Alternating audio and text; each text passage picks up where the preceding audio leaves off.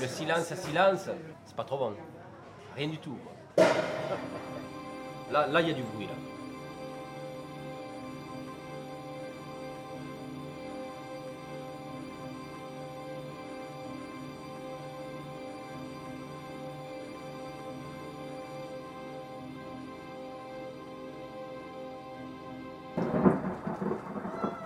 There is no such thing as Le silence. silence n'existe pas. Something is always happening that makes a Il sound. se passe toujours quelque chose qui produit un son.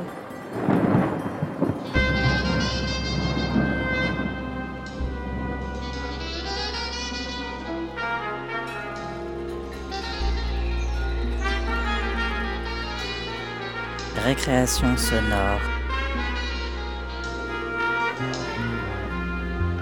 Sur Radio Campus Paris.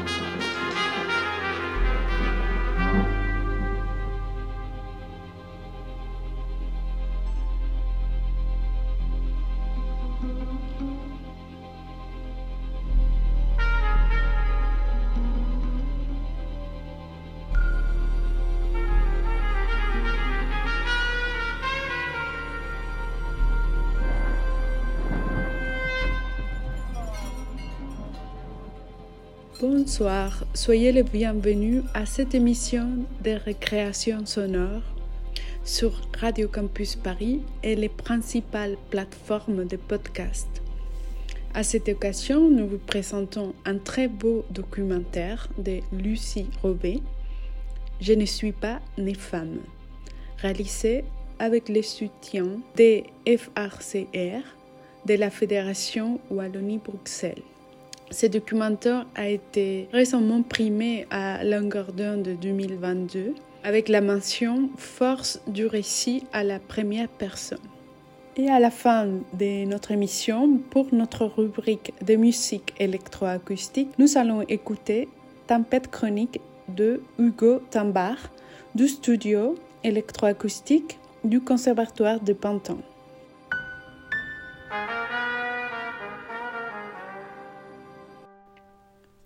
Écoutons Je ne suis pas née femme de Lucie Rovet.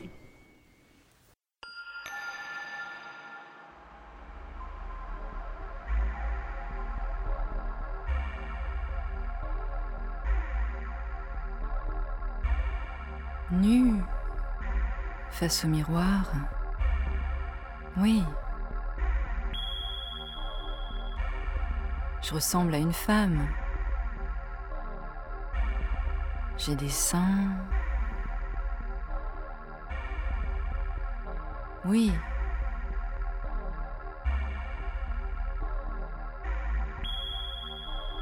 Je suis très poilue. hein. Hmm. J'ai de la pilosité qui me remonte euh,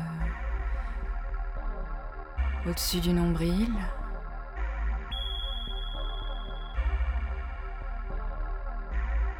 J'ai de belles jambes, fuselées, longues. On pourrait penser que ce sont des jambes d'homme, d'un homme fin, musclé, athlétique.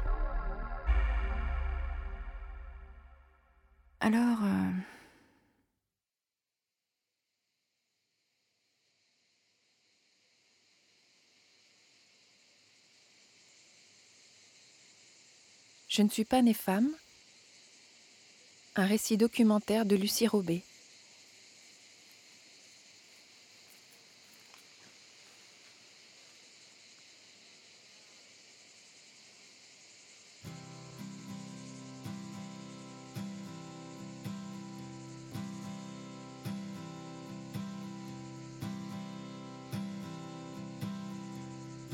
très tôt, j'avais une idée du plaisir sexuel. Je m'étais bien explorée. Dans la maison, il y avait toutes sortes de bouquins, y compris de la littérature érotique, j'y avais accès. Il suffisait de grimper sur un tabouret pour atteindre la rangée de livres la plus haute de la bibliothèque. Alors, comme j'avais un clitoris, j'ai découvert tout le plaisir qu'on pouvait en retirer. Et je me disais, qu'est-ce que ça va être quand je vais faire l'amour pour la première fois? Ça va être génial.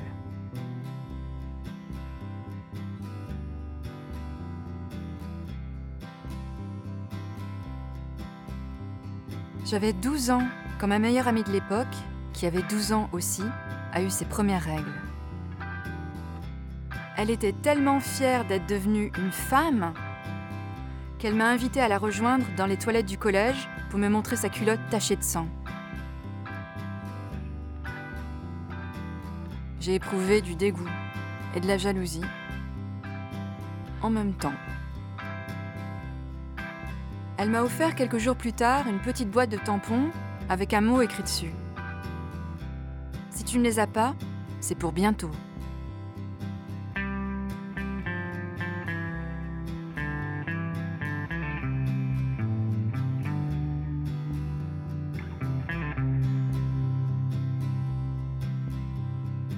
28 février 1988. Bientôt 14 ans. Je voulais savoir comment on peut avoir ces règles. On m'a dit que c'était possible. J'ai cherché sur le Minitel, j'ai contacté des messageries roses, j'ai créé un pseudo, Vénus Erotica. Tant d'hommes qui voulaient me rencontrer, mais ils n'avaient aucune réponse à me donner. «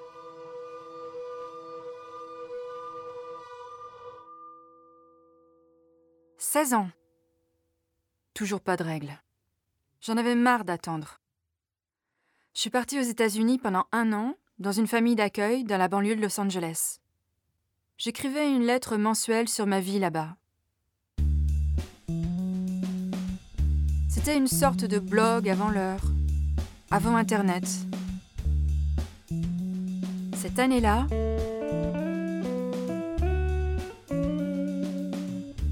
j'étais un peu la chrysalide qui se transforme en papillon.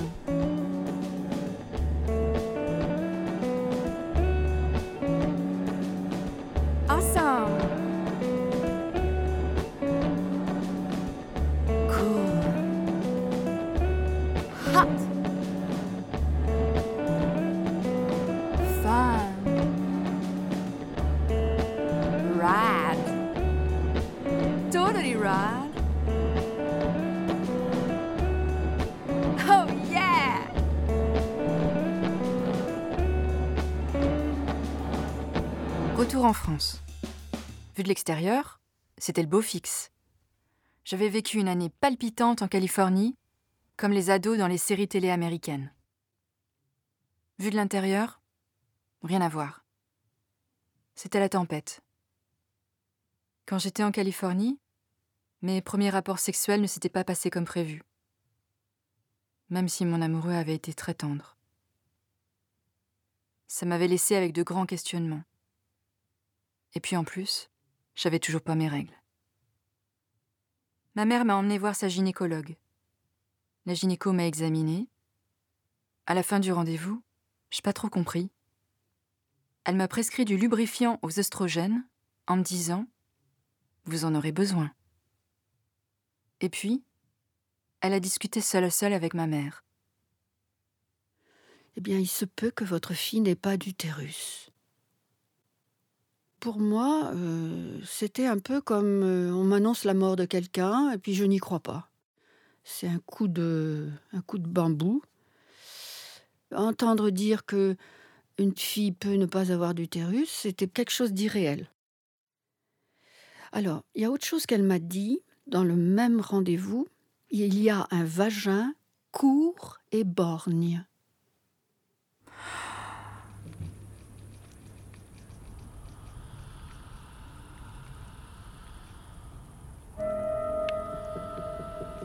Comme un mur sans ouverture.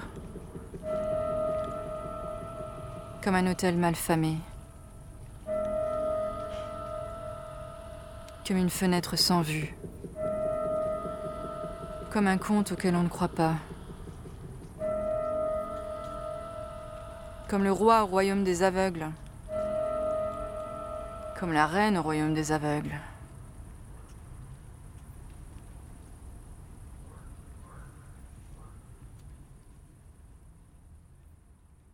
Pour en savoir plus, m'a-t-elle dit, il faudrait faire un cariotype. Et alors je lui ai demandé mais pourquoi? Et je me souviens très bien qu'elle m'a répondu ben il y a quelque chose à éclaircir, euh, c'est un garçon ou c'est une fille? Là aussi, c'était un autre coup de bambou. Parce que, bon, une fille qui n'a pas d'utérus, d'accord, mais une fille qui n'est pas une fille, c'était un peu plus compliqué. Comme c'était dans ces termes à elle une suspicion, je ne pouvais pas te dire, écoute Lucie, voilà ce que m'a dit la gynécologue. Je ne sais pas ce que je t'ai dit en fait. Peut-être que je ne t'ai tout simplement rien dit.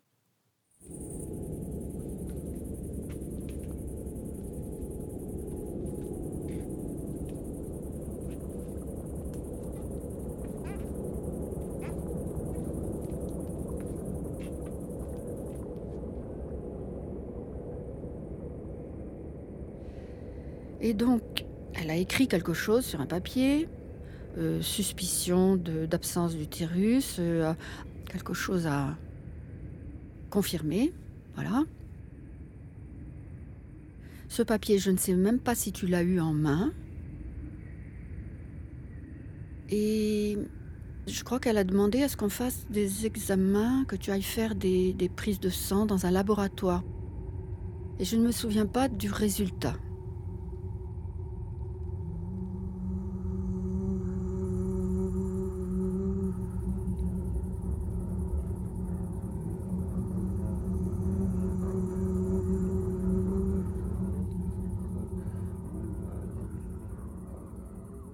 Tu as eu des maux de ventre. On a consulté un médecin généraliste et, il s'est avéré que tu souffrais d'une appendicite et qu'il fallait te faire opérer.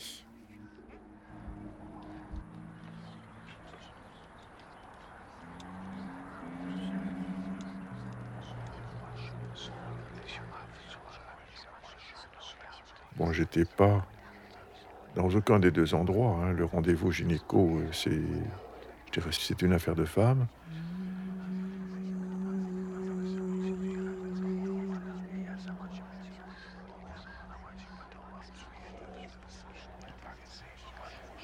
Pour l'appendicite, euh, je n'avais même pas de, de, souvenir que Lucie avait eu l'appendicite. Mais c'est pas moi qui le vis. Je suis, je suis le père seulement.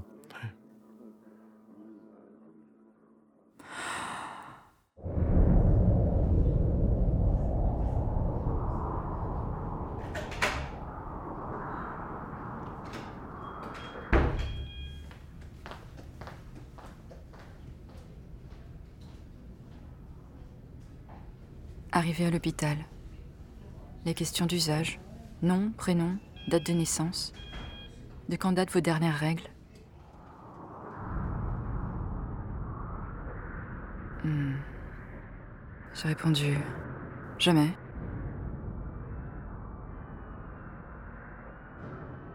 On m'a donné un sédatif pour les douleurs, en attendant l'opération, et on m'a conduite au département obstétrique pour une échographie pelvienne. Je me souviens du murmure de ces deux médecins qui m'examinaient sans me parler.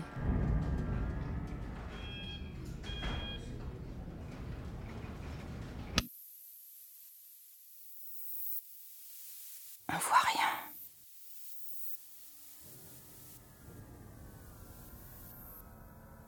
Syndrome de Rokitansky-Kuster-Hauser, c'est des jeunes filles euh, toutes normales, qui ont eu une puberté normale, qui ont des seins normaux, une, pilosité pubienne normale, et qui n'ont pas de règles. Et donc, euh, la première chose qu'on se pose comme question, c'est de savoir s'il y a une explication à cette absence de règles. Alors, on fait un bilan hormonal et on s'aperçoit que tout est normal. Ah, normal, normal, ah, normal, normal, ah, normal c'est quelque chose qui est assez rare. Ça touche une jeune fille sur 4500. Euh, une sur 4500, c'est pas si fréquent que ça. Alors, le syndrome de Rokitansky, c'est lié à une anomalie de la formation des organes sexuels internes de la femme. Il manque la partie basse de l'utérus, c'est-à-dire cette fusion basse qui s'appelle l'isthme. Il manque le col. Et puis, il manque la partie postérieure du vagin, alors que la partie antérieure du vagin, qui n'a pas la même origine embryologique, elle est normale. Donc, vu de l'extérieur, tout est normal. Et puis, au toucher vaginal, on a ce qu'on appelle un vagin borgne, c'est-à-dire un vagin court euh, et qui ne se termine pas par le col de l'utérus. Et donc, on peut faire le diagnostic au toucher vaginal, mais encore faut-il qu'on ait affaire à une femme qui a perdu son hymen.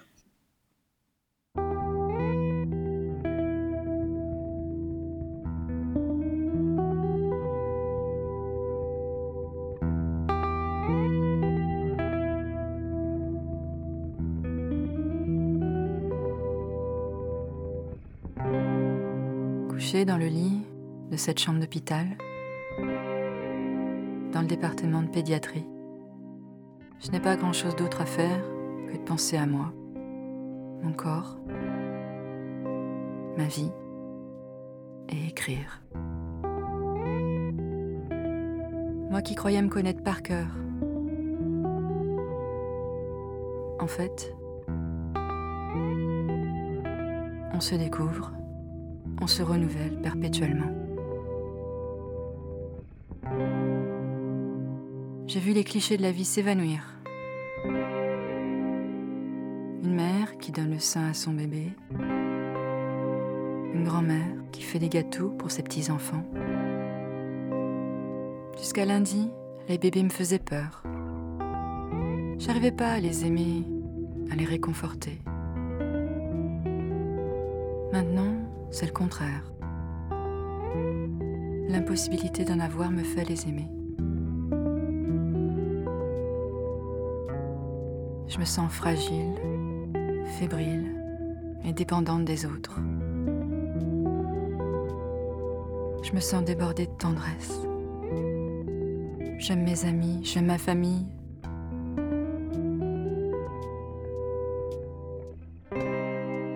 Je suis dénuée de tout attrait. Pas de maquillage. C'est comme un retour à la case départ de la vie, dans cet endroit où la vie est présente et absente à la fois, où ça commence, où ça finit, l'hôpital. Un endroit immuable et calme, où la douleur et la souffrance sont partout présentes.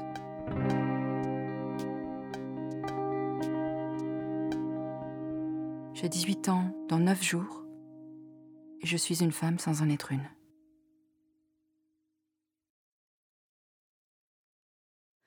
Je me souviens que tu as pleuré, mais bien pleuré, abondamment.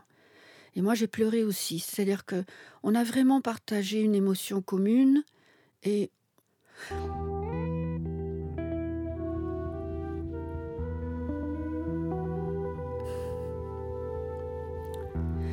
Et pense que tu m'as dit, alors je ne pourrai jamais être mère.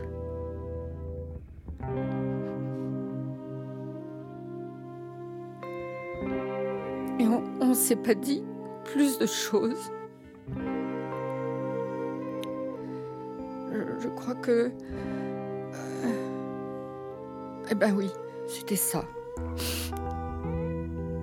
J'ai l'impression que tu, tu avais compris tu as dit très peu de choses. Moi, j'ai quasiment rien dit.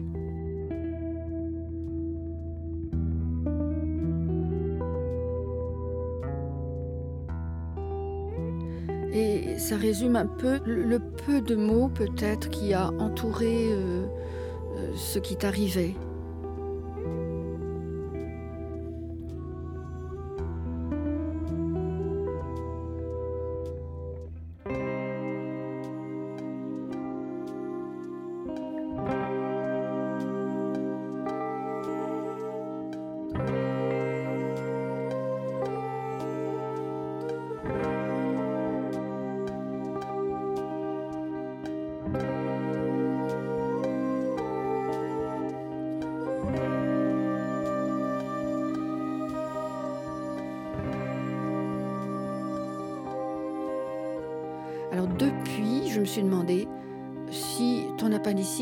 Pas déclenché par une espèce de, de questionnement que tu avais au sujet de ton corps interne.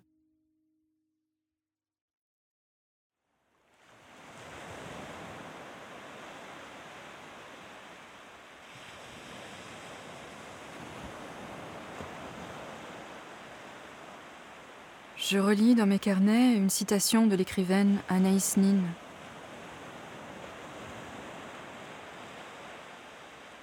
Cet enfant, qui était un lien primitif avec la terre, un prolongement de moi-même, cet enfant m'est refusé maintenant, comme pour m'indiquer que mon destin est ailleurs.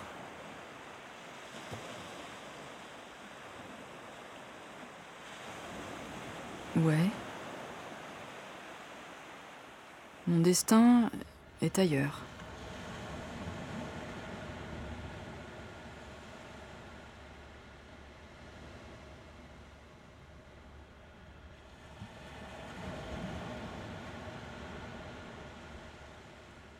Tu avais tout ce qu'il fallait pour vivre. Tout comme quand tu prends la mer, eh ben, tu la prends avec euh, les contraintes qu'elle te donne et, tu en tires éventuellement bien du plaisir. Euh, C'est une victoire humaine que de, de ne pas se laisser euh, identifier par le syndrome qu'on a. Alors par rapport à l'époque actuelle où plein de gens imaginent qu'ils sont quelqu'un sitôt qu'ils sont une victime ou qu'ils se croient victimes, je sais pas, le Petrucciani, le pianiste, quand tu penses euh, à ce qu'il avait et la musique qu'il a sortie de sa, de sa personne, c'est formidable. Après, tu aurais pu devenir bonne sœur et on aurait trouvé ça normal que tu n'aies pas d'enfant. hein. Bon, tout le monde rêve d'être normal, entre guillemets. La nature est tout le temps en train d'essayer des choses différentes. Il y a une norme, il y a beaucoup de variations autour de la norme et, et partout. Chez les plantes, chez les animaux, chez nous. euh. Alors, euh, il y a des fleurs qui ont des doubles corolles alors qu'elles devraient n'en avoir qu'une. Ça ne nous gêne pas beaucoup dans l'ensemble.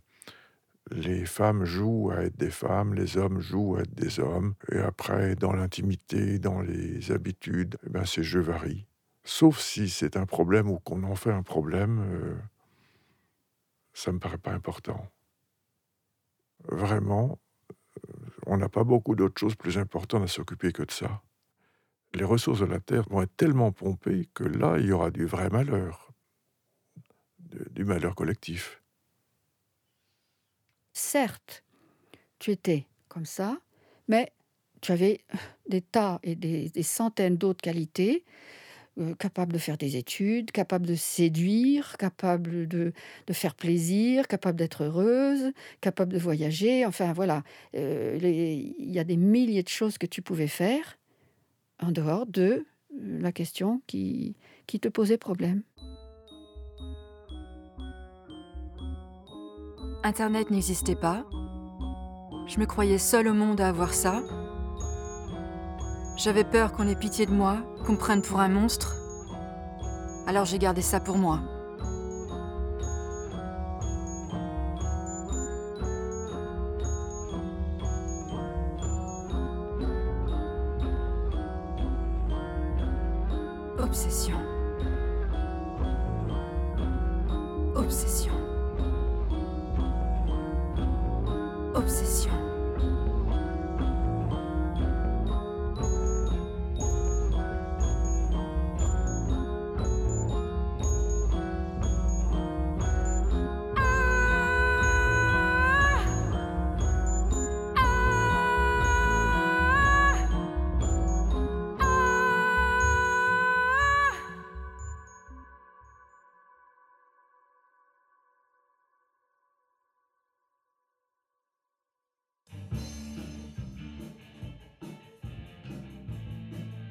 Je me suis dit que j'étais vraiment en train de passer à côté de quelque chose.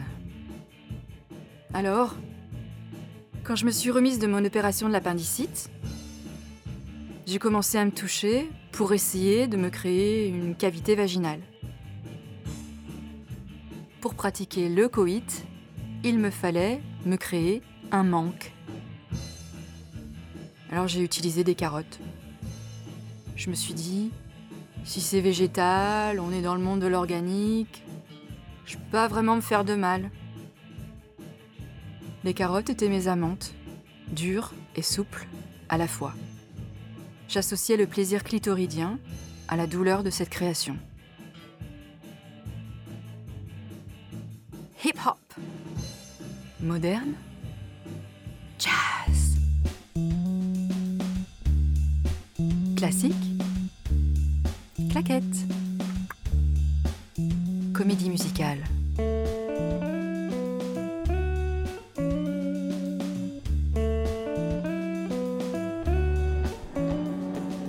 J'aime la danse sous toutes ses formes, et j'en fais depuis l'enfance. Je suis habituée à chercher la justesse du geste, à trouver du plaisir à pousser mon corps un peu plus loin. Quitte à sentir les courbatures le lendemain. Petit à petit, la paroi de ma muqueuse vaginale s'assouplissait. Alors j'ai pris de l'assurance. J'ai mis des partenaires masculins à contribution. C'était souvent des aventures sans lendemain, des amours de vacances, des rencontres de boîte de nuit. J'avais totalement confiance en moi quand je dansais. J'étais dans mon élément. Ce que je faisais après la discothèque, c'était mon affaire. J'étais majeure, mes parents ne me posaient pas de questions. Je prenais ma vie sexuelle en main et je me donnais le droit de me masturber pendant l'acte. Je suis jamais arrivée à la conclusion, voilà, c'est fait. Si j'ai pas de rapport pénovaginal pendant un certain temps, mon quasi-vagin se rétrécit. Alors maintenant, il y a des chirurgiens qui se sont euh, penchés sur le problème et pour faciliter euh, une vie sexuelle, j'allais dire, plus euh, rapide et plus complète au début, font ce qu'on appelle des vaginoplasties, c'est-à-dire qu'ils font des opérations qui visent à allonger le vagin, mais avant, on n'opérait pas et on expliquait aux femmes qu'il fallait sans cesse sur le métier remettre son ouvrage, si je puis dire, c'est-à-dire que plus on avait de rapports sexuels, plus le vagin était accueillant. Avec 25 ans de recul, ça m'arrive de me sentir très coupable. Parce que j'ai l'impression d'avoir un peu utilisé les partenaires que j'avais. Je pense qu'il y a quand même eu beaucoup de colère, un sentiment d'injustice, et que la sexualité, à ce moment-là, c'était une forme d'exutoire pour moi. L'autre forme d'exutoire, c'était de changer d'air, de quitter la France et d'aller voir ailleurs si j'y étais. Ma condition n'était pas mortelle. Hein. Il suffisait d'en voir les avantages. Comme pouvoir vivre dans les quatre coins du monde sans se préoccuper de savoir si je pourrais trouver des serviettes hygiéniques sur place. Alors, après les États-Unis, je suis partie pour l'Extrême-Orient cette fois. Au Cambodge. En plus d'écrire pour un journal sur place, je narrais mes aventures dans une nouvelle lettre mensuelle. Lucie encore.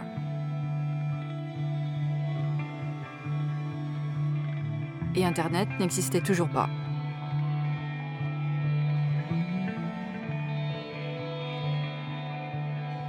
C'est là que j'ai rencontré Anthony. Nous étions deux univers complètement fascinés l'un par l'autre. Il avait 29 ans, j'en avais 22. Je lui ai rapidement confié que j'avais le syndrome MRKH et je lui ai expliqué en gros ce que ça voulait dire. Ce qu'il a retenu, c'est que je ne pouvais pas avoir d'enfant de manière naturelle. Il a réagi en haussant les épaules. Yeah, so what? Il m'a dit que c'était moi, avec tout ce que j'étais, c'était moi qui lui plaisais, qui l'intéressait.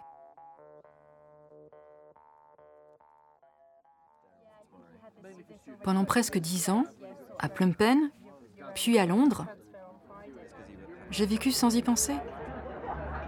On travaillait dur tous les deux. On faisait la fête. On allait à des concerts.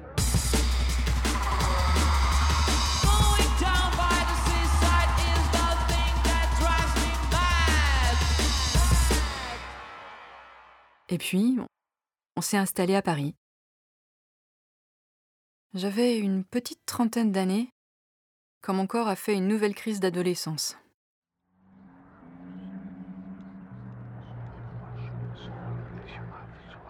L'acné était de retour.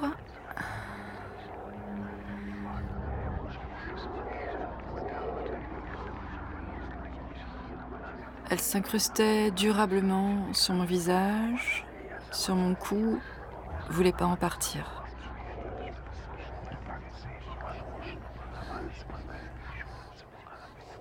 Ma pilosité s'étendait.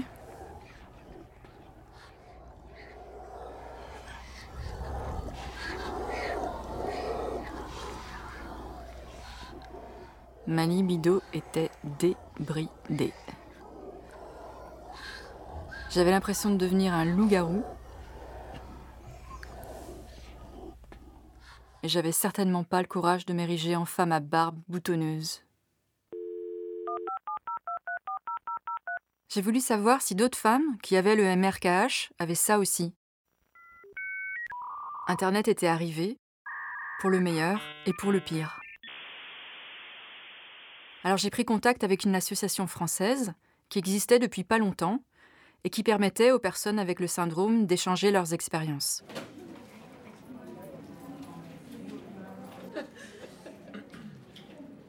D'un côté, je me suis sentie moins seule. Mais d'un autre, je me suis sentie encore plus seule. On avait des points communs. L'attente interminable des règles, le fait d'avoir cru être seul au monde à avoir ça, Grosse différence, c'est que la plupart d'entre elles s'étaient faites opérer et pas moi. Quand je les écoutais, je comprenais que leur vie sexuelle n'était pas au top.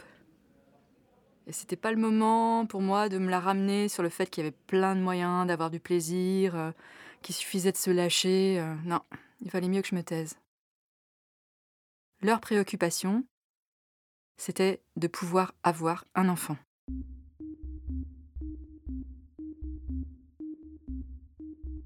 La seule chose qui, pour l'instant, n'est pas résolue, c'est que euh, on ne peut pas avoir d'enfant. Que ce soit par adoption, par mère porteuse, ou même par greffe d'utérus quand ça deviendrait possible. On peut facilement obtenir des embryons de femmes qui ont des rhonquites en ski, mais euh, comme on ne peut pas les replacer dans un utérus, eh bien, euh, on ne fait pas ce fécondation in vitro. Mais dans certains pays, l'œuf fécondé de cette femme peut être placé dans un utérus d'une femme qui accepte de porter la grossesse. Donc la femme pourra avoir un enfant qui sera le sien et celui de son mari, mais c'est pas elle qui portera l'enfant. Alors, euh, avec Anthony, on avait songé à la possibilité d'adopter. Mais on a décidé qu'on n'avait pas besoin d'avoir un enfant pour être heureux. Vous, je vous ai connu, le diagnostic existait déjà. Vous êtes venu me voir pour un problème de pilosité, si mes souvenirs sont exacts. Oui, c'est ça. Et donc, j'allais dire, c'est mon pain quotidien, ça, ce problème de pilosité. Je vois du fait que je m'occupe d'hormonologie féminine. Donc, je dirais que c'est un problème relativement banal. Mais euh, dans le cas particulier de Rokitansky, le fait d'avoir une pilosité ne fait pas du tout partie du syndrome. J'ai fait des examens un peu plus poussés que d'habitude pour être certain qu'il ne s'agissait pas d'une complication, mais euh, tout simplement de deux euh, problèmes qui euh, s'additionnaient de manière fortuite. Alors on m'a bien vu des ovaires sur le scan, et ils n'étaient pas polykystiques. Ils fabriquaient des ovules qui s'auto-détruisaient à l'intérieur chaque mois. J'étais juste incapable de savoir à quel moment ça avait lieu. Le docteur jamais m'a sorti d'affaire. Il m'a prescrit un traitement hormonal à base d'acétate de cyprotérone.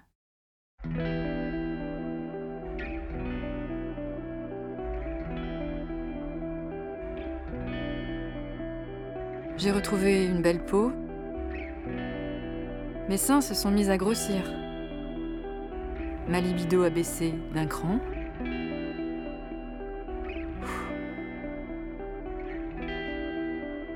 Sauf que la prise quotidienne du traitement me rappelait, chaque jour, que j'entretenais une féminité artificielle.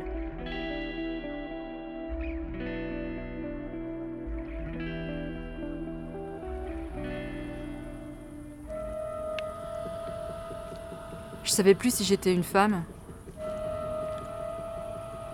Pourquoi pas un homme? Sinon, quoi d'autre? Si je me réfère un peu aux attentes que je ressens de la part de la société, les femmes, ce sont celles qui ont leurs règles, qui peuvent mettre des enfants au monde, qui n'ont pas de poils qui leur remontent du pubis jusqu'à la poitrine, qui n'ont pas à se créer un vagin et à l'entretenir,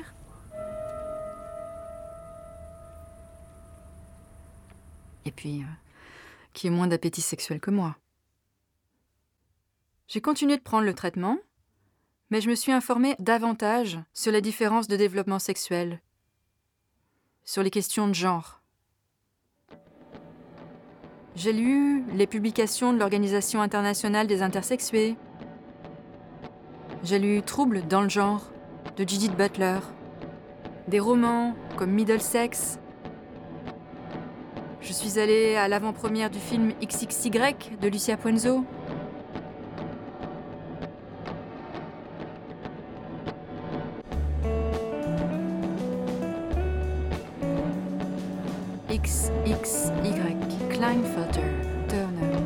Hyperplasie congénitale des surrénales, déficit en WNT4, hypospade, hypogonadisme, hypogonatrope, insensibilité, aux androgènes, déficit en 5-alpha réductase, dysgénésie gonadique, mosaïque chromosomique. Meilleur, Rokitansky, Kuster, Hauser. Il y a de nombreuses formes variées, plus ou moins importantes, d'anomalies de la formation des organes sexuels depuis une anomalie de fusion au niveau du pénis chez l'homme jusque des choses beaucoup plus compliquées avec ce qu'on appelle le testicule féminisant, c'est-à-dire des, des, des, des, hommes qui ont euh, des caractéristiques génétiques d'hommes, mais euh, des caractéristiques extérieures de femmes. Enfin bref, il y a de nombreuses formes variées d'anomalies de, de, la formation des organes sexuels internes chez la femme et externes chez l'homme.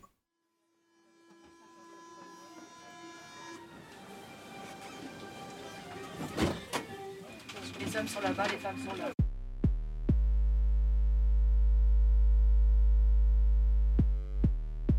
Les hommes par ici, les femmes par là-bas.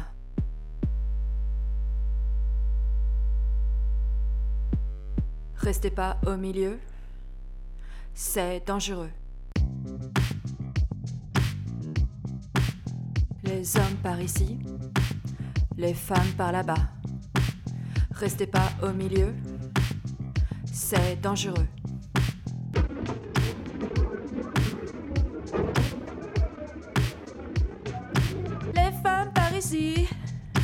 Les hommes par là-bas.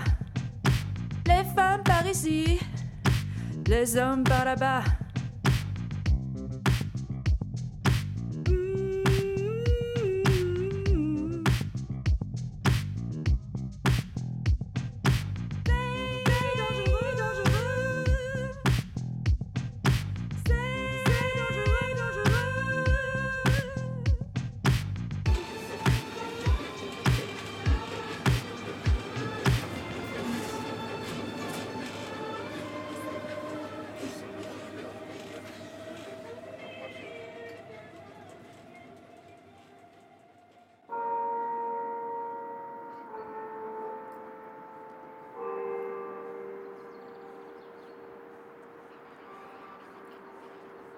À 44 ans, je me suis installée à Bruxelles avec Anthony.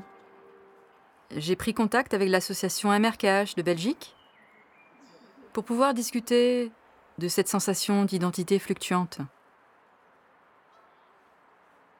La porte-parole de l'association m'a proposé de venir avec elle à une rencontre avec une ASBL qui représentait les intersexes.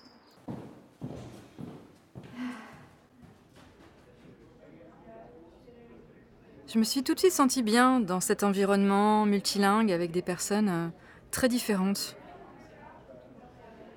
On n'avait pas le même genre, on n'avait pas la même orientation sexuelle. Les personnes étaient plutôt des hommes, se considéraient plutôt comme femmes, parfois non binaires. Notre seul point commun, c'était d'être nés avec des caractères sexuels qui ne correspondent pas aux définitions traditionnelles du sexe masculin ou du sexe féminin. Et c'est là que ça m'a sauté aux yeux, qu'en fait, euh, nous étions nombreux, presque aussi nombreuses que les personnes aux cheveux roux ou que les gens avec des yeux verts. Purée, mais c'est quoi ce bordel? J'ai passé 30 ans à avoir honte de ce syndrome à me croire euh, un monstre parce que je découvrais que j'étais intersexe. Et en fait, il n'y avait pas à avoir honte de tout ça. Qu'est-ce qui a bien pu se passer dans ma tête? Qu'est-ce qui fait que ça m'a fait tellement de mal, que j'en ai tellement pleuré? Il était dans ma tête ce problème?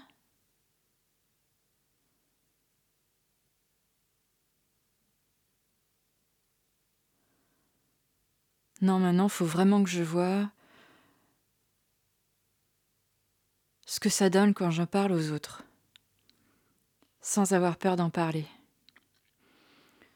Que je donne à montrer mon corps euh, tel qu'il est, et que je vois comment les autres réagissent, tous les autres, pas simplement mes proches, tous les autres.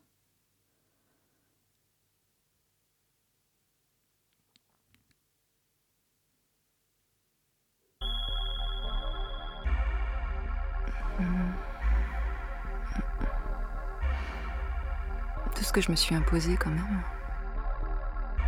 Le traitement hormonal, arrêté. Il était temps de voir mon corps un peu au naturel. Hein.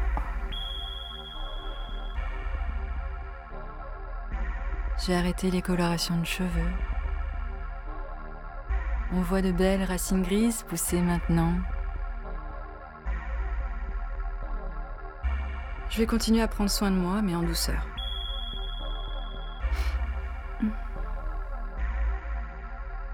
J'ai quelques boutons d'acné là.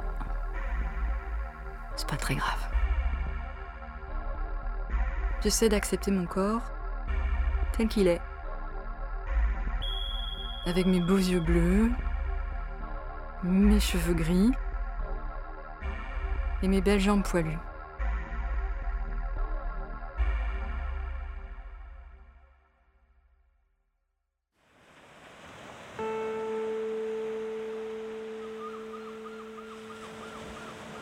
L'important après tout, c'est de se sentir un être humain à part entière, accepté, aimé.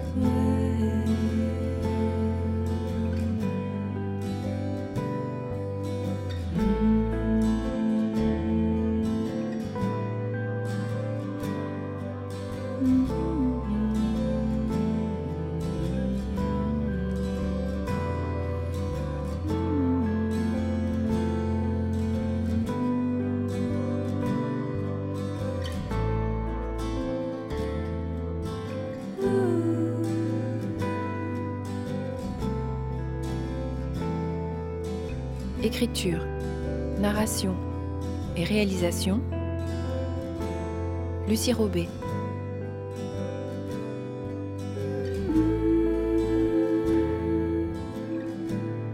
Musique originale, Éric Deleporte, avec la participation d'Olivier Marguerite. Sound design, Christian Firbinteanu. Oreille attentive, Jeanne Robet.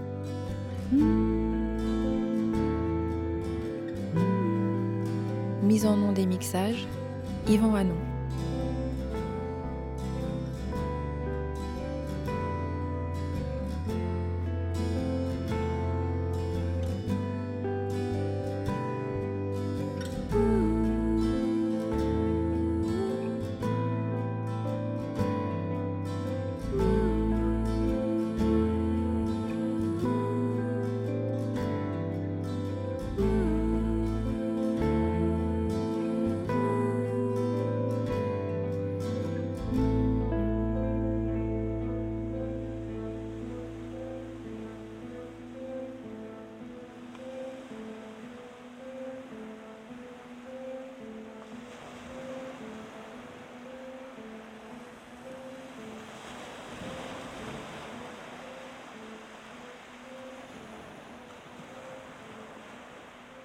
Production de Farago, accompagnée par l'atelier de création sonore radiophonique, avec le soutien du Fonds d'aide à la création radiophonique de la Fédération Wallonie-Bruxelles et le Fonds Gulliver pour la création radiophonique soutenu par la RTBF.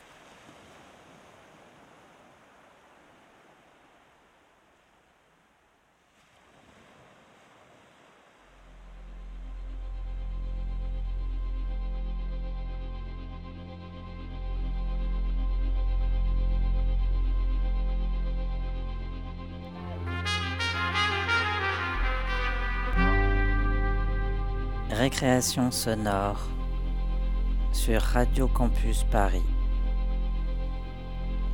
Et maintenant, 4 minutes de musique électroacoustique avec Tempête chronique de Hugo Tambar.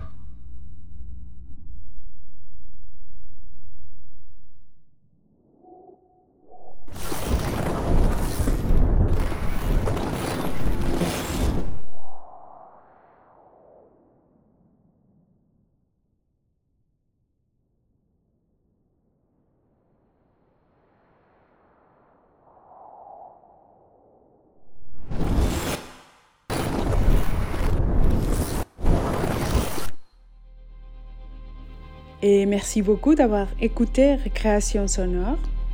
Je vous dis à très bientôt pour des nouvelles pièces sonores.